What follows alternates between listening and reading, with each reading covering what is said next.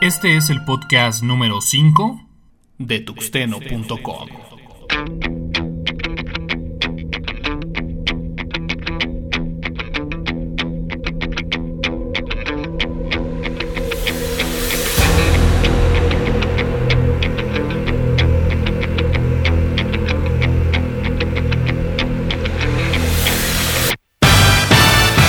¿Qué tal señores? Yo soy Antonio Karam, esto es el podcast número 5 de tuxteno.com y bueno, pues arrancamos con una disculpa ya que la semana pasada pues bueno, no pudimos entregar este episodio debido que el viernes 12 de febrero fue cumpleaños de un servidor y pues la fiesta empezó desde el día jueves, jueves que por lo general utilizamos para grabar este podcast.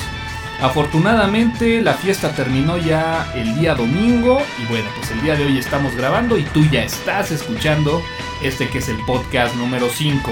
El día de hoy estaremos hablando acerca de la nueva interfaz de GIMP.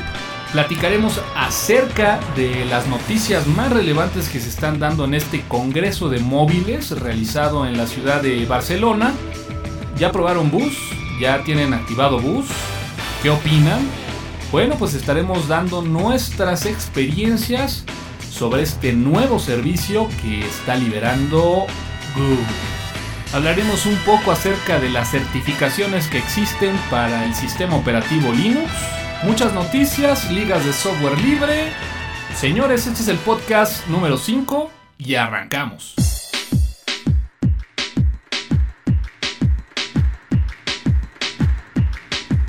Noticias.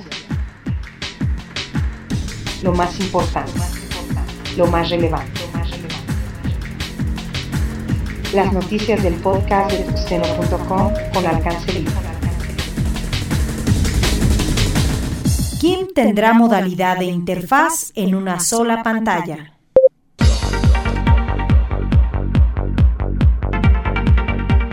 Pues sí, efectivamente, eh, a partir de la versión 2.8 que saldrá en el mes de diciembre de este año, podremos encontrar el modo de ejecutar GIMP en una sola pantalla.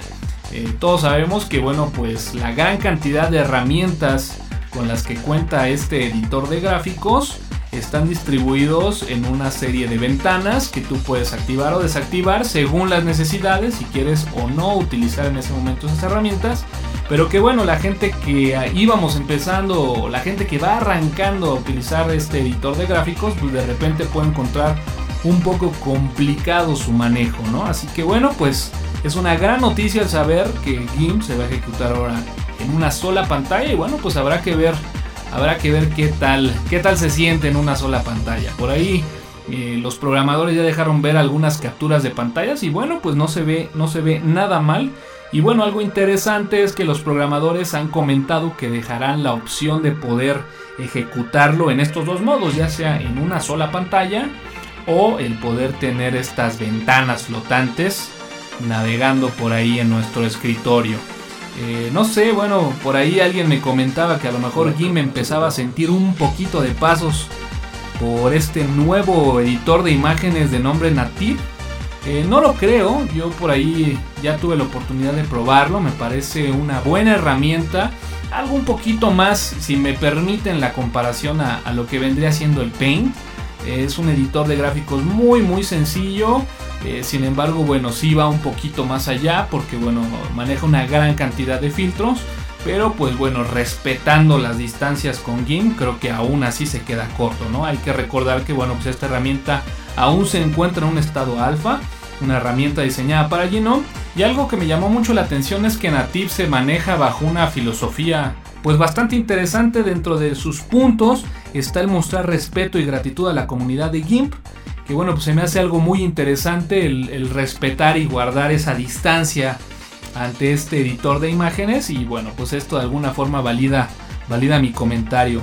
Otra cosa interesante es que hace todo sencillo, a partir de eso, bueno, pues trata de ser potente, el usuario no tiene por qué ver todas las opciones a la vez, que bueno, esto sí es un, un punto importante que hace diferencia en lo que se refiere a GIMP, que bueno, pues en las primeras versiones nos... Eh, bombardeaba con todas estas ventanas de todas las herramientas que poseía, filtros y demás. eh, bueno, pues Native considera este punto y bueno, de alguna forma lo ha tenido en cuenta para mostrar sus ah, herramientas eh, pues, en una sola ventana y no mostrar todas para no confundir al usuario. Y bueno, pues todo tiene que ser obvio, ¿no? Todo tiene que ser muy fácil. Por ahí mucha gente eh, que va entrando al mundo del software libre, pues empieza con GIMP y de repente como que se desaniman un poco porque como que no, no le agarran tan fácil el modo a esta gran herramienta de diseño tengo que ser sincero, a mí al principio la verdad también me costó un poco de trabajo, pero bueno, una vez que ya te empiezas a hablar de tu con GIMP, la verdad es que es una chulada. Así que bueno, pues con eso cerramos esta noticia, el que podamos tener a finales de diciembre GIMP en una sola pantalla. Y pues ahí está, una más para los amantes de GIMP.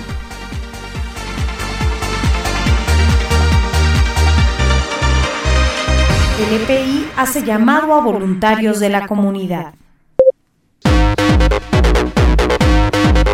Sí, efectivamente el Instituto Profesional de Linux está buscando colaboradores de la comunidad para desarrollar su programa de certificaciones de Linux. Esto lo están realizando partiendo del análisis de las actividades más cotidianas que realizan los administradores de sistemas, obviamente de Linux, pues enfocados en diferentes sectores de la industria privada e instituciones. Este trabajo está enfocado para realizar los objetivos que cubran el examen de certificación referente a la alta disponibilidad y virtualización.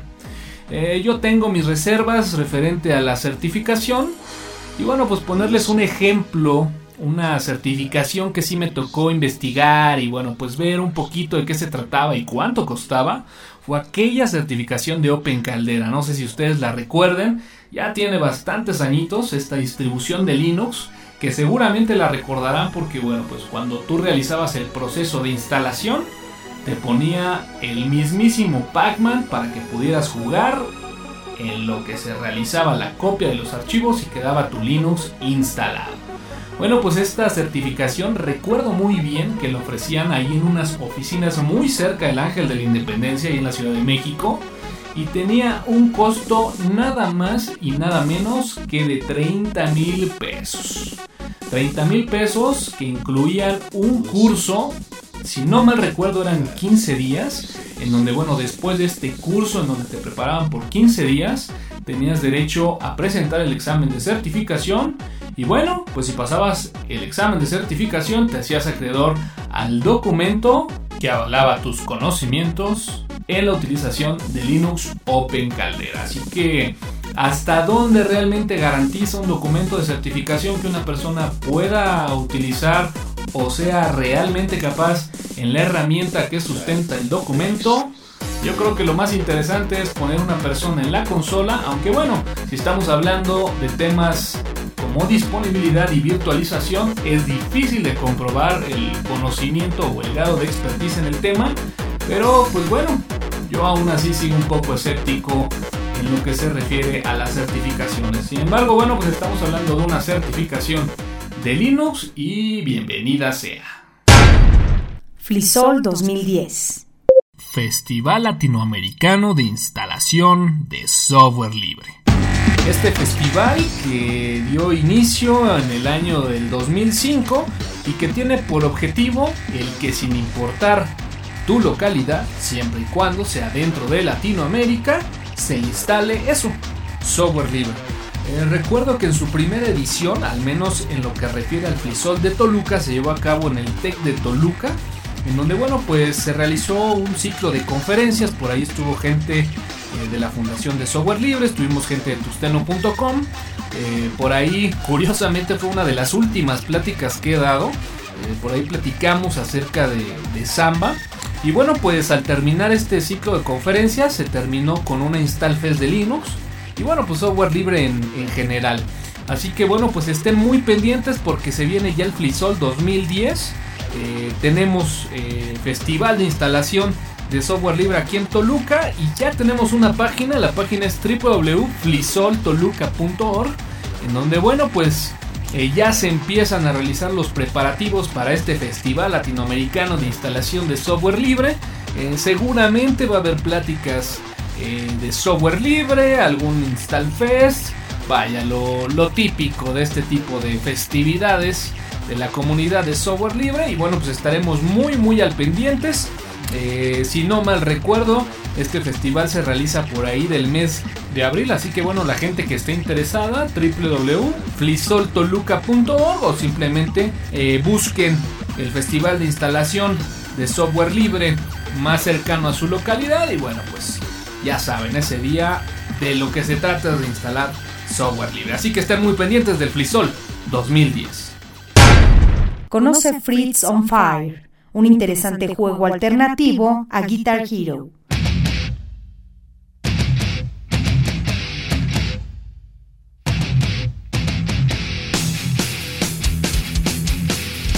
En podcast pasados hablamos acerca de este juego libre, alternativa al Guitar Hero de nombre Freeze Fire, que te permitirá sacar ese Rocker Geek que llevas dentro.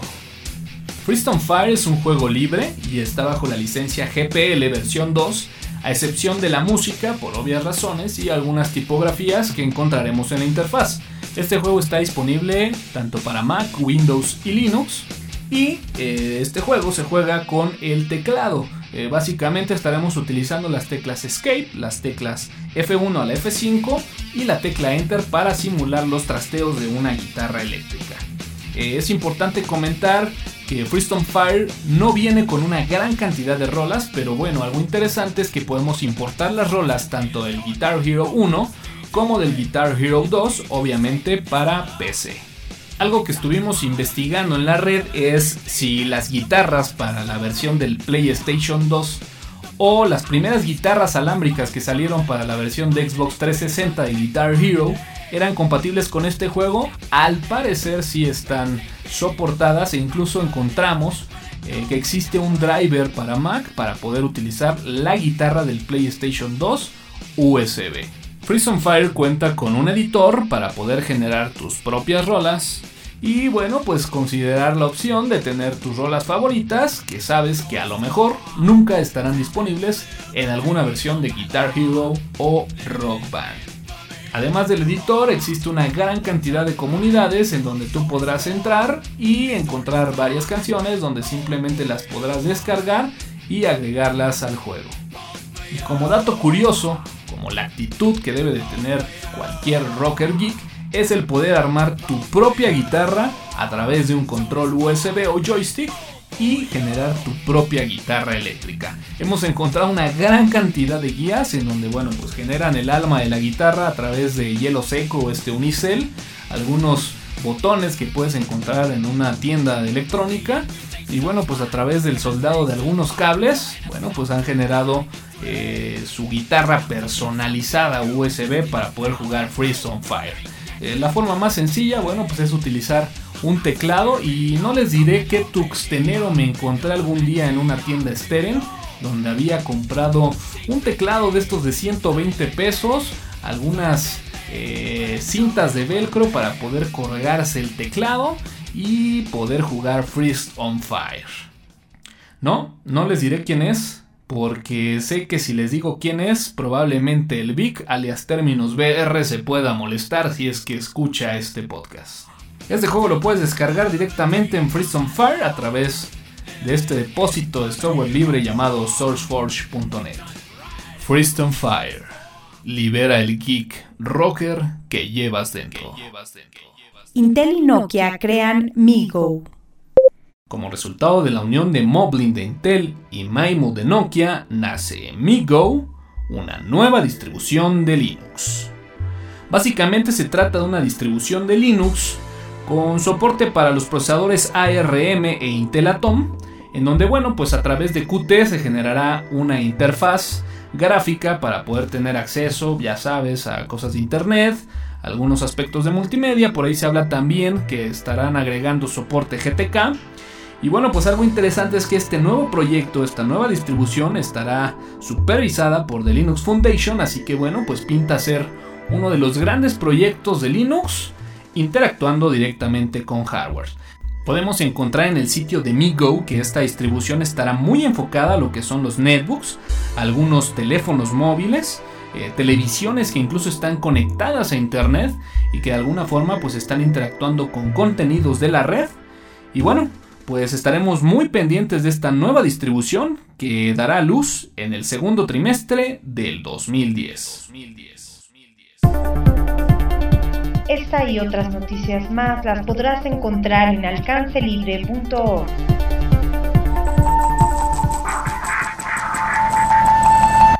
Tuxeno.com, soportando al software libre en México. Bus, el nuevo lanzamiento de Google.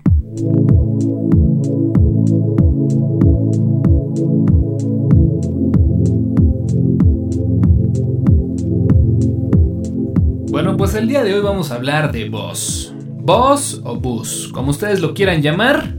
Este, el nuevo servicio de Google que apenas lanzó la semana pasada y que desde la activación, bueno, pues ya empezamos a encontrar cosas raras. Eh, primeramente yo eh, accesé a él vía iPhone, empecé a probarlo, pero bueno, pues finalmente no es lo mismo el probarlo directamente desde un teléfono a poder probarlo desde un navegador. Eh, curiosamente, navegando por Twitter, empecé a leer que bueno, pues este servicio se activaba automáticamente si utilizaba Safari. Entonces, bueno, pues directamente con Firefox no lo podíamos visualizar. Posteriormente entré con Safari. Efectivamente el servicio fue habilitado y una vez que acepté los términos de uso eh, ya lo pude empezar a visualizar directamente en Firefox. Y bueno, pues yo creo que tal como lo comenté en el caso de Google Wave, creo que Bus, Boss, como ustedes lo quieran llamar, llegó un poco tarde a la cita. Eh, creo que finalmente eh, los diferentes servicios de redes sociales están ya más que consolidados. Y bueno, pues habrá que esperar, habrá que esperar a probar este nuevo producto. Eh, dentro de las cosas interesantes, bueno, pues comentar que Boss Bus permite sincronizar servicios como Twitter, como Picasa. Y bueno, pues algo que sí me gustó y que pude estar probando fue la parte de las localizaciones. Tú puedes cuando publicas directamente desde el teléfono, eh, vincular cuál es tu localización utilizando los Google Maps. Y algo que me gustó es que puedes localizar eh, pues algunos bus cercanos a tu localidad. Eh, ahí pude contactar gente pues cercana donde vivo y bueno pues esto te permite de alguna forma empezar a interactuar. Cosa que bueno pues es algo que le veo como un gran defecto a Twitter que bueno pues ya la gente que empieza a abrir sus cuentas al día de hoy se aburre muy rápido porque pues bueno no tiene ningún seguidor, no le encuentran algún chiste y bueno, pues creo que Google tomó muy en cuenta esta parte y generó algo así como los autofollows, ¿no? Que todavía no entiendo muy bien cómo, cómo funciona, pero bueno, pues tal parece que eh, en base a tus contactos de Google Wave, este, por ahí vincula tus contactos de Twitter y pum, de repente eh, te das cuenta que ya estás siguiendo a una gente y si por ahí esa persona te vinculó en un bus masivo, pues de repente también ya como que tienes una gran cantidad de seguidores. Este, de repente, bueno, pues tuvo una gran cantidad de seguidores, no sé de dónde salieron, pero pues bueno, ahí está. Este, algo que me llamó muchísimo la atención también es los tweets en un solo sentido. Este, mucha gente, como que es el tema primordial en la comunidad tuitera, pues es así como decir, ah, ok, entonces por bus puedo tuitear, este, ¿qué onda? Eh, no, simplemente los tweets que tú haces o que tú generas este, son leídos a través del bus y bueno, pues los va incluyendo como parte de eh, las entradas que tú vas haciendo en bus, pero desde bus eres, eh, no estás capacitado para poder postear un Así que bueno, eso yo lo veo como una gran desventaja. Eh, por ahí se habla de un boot que ya salió para poder precisamente hacer unos tweets desde el bus y que se publiquen directamente en Twitter. no lo he probado, pero bueno, francamente si es similar al boot que salió para Google Wave y tuitear, bueno, pues seguramente no tendrá ningún éxito.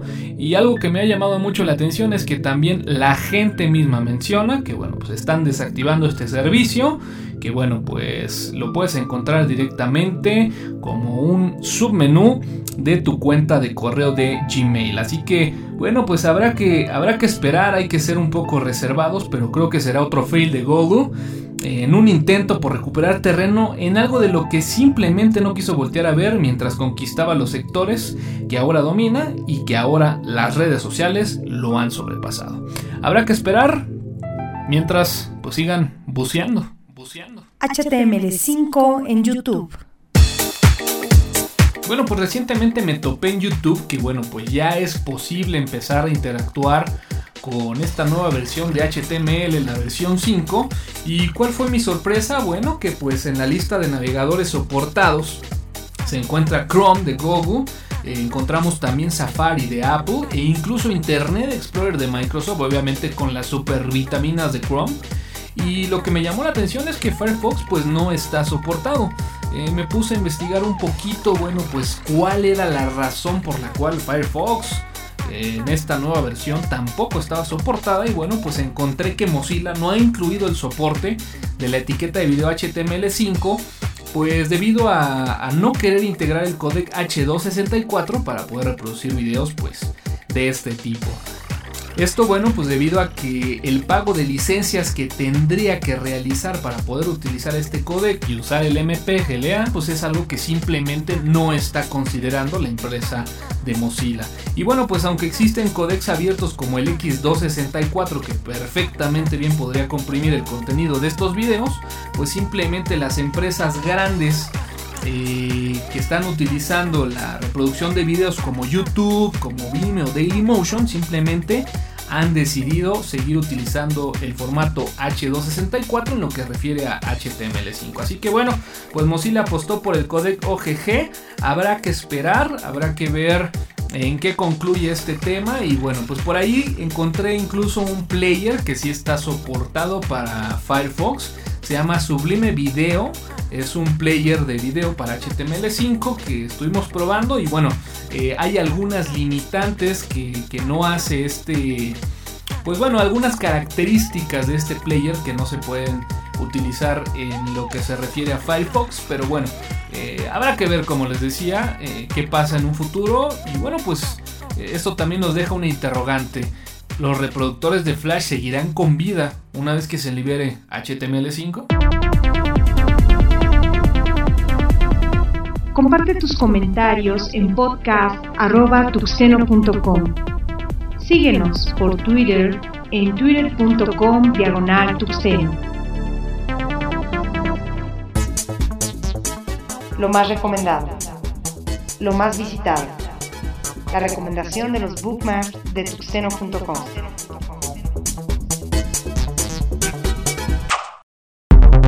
Bartoloco nos trae una recopilación de los mejores artículos y guías escritas en alcance libre. También podremos encontrar una guía de instalación de Alt Desktop y una gran cantidad de material Linuxero. Sin duda, uno de los sitios Linuxeros de antaño en la red. El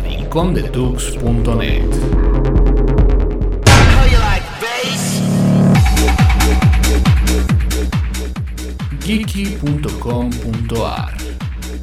Es una tira que va saliendo pero que sin duda refleja el orgullo geek hablando de distintos temas, desde Linux, Microsoft, Mac, redes sociales y la web 2.0. geeky.com.ar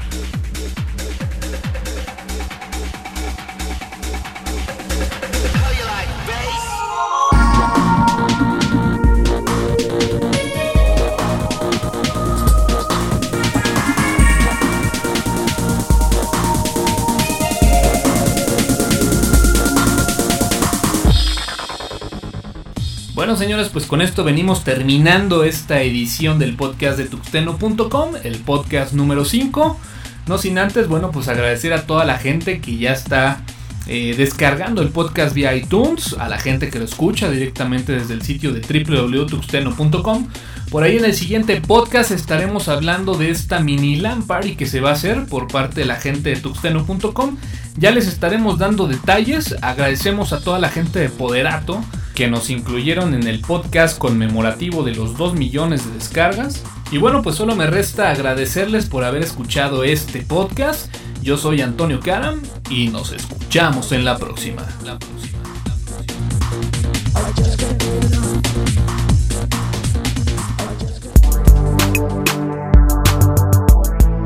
El podcast de tuxeno.com es presentado por deepmode.com alcancelibre.org y sitioshispanos.com.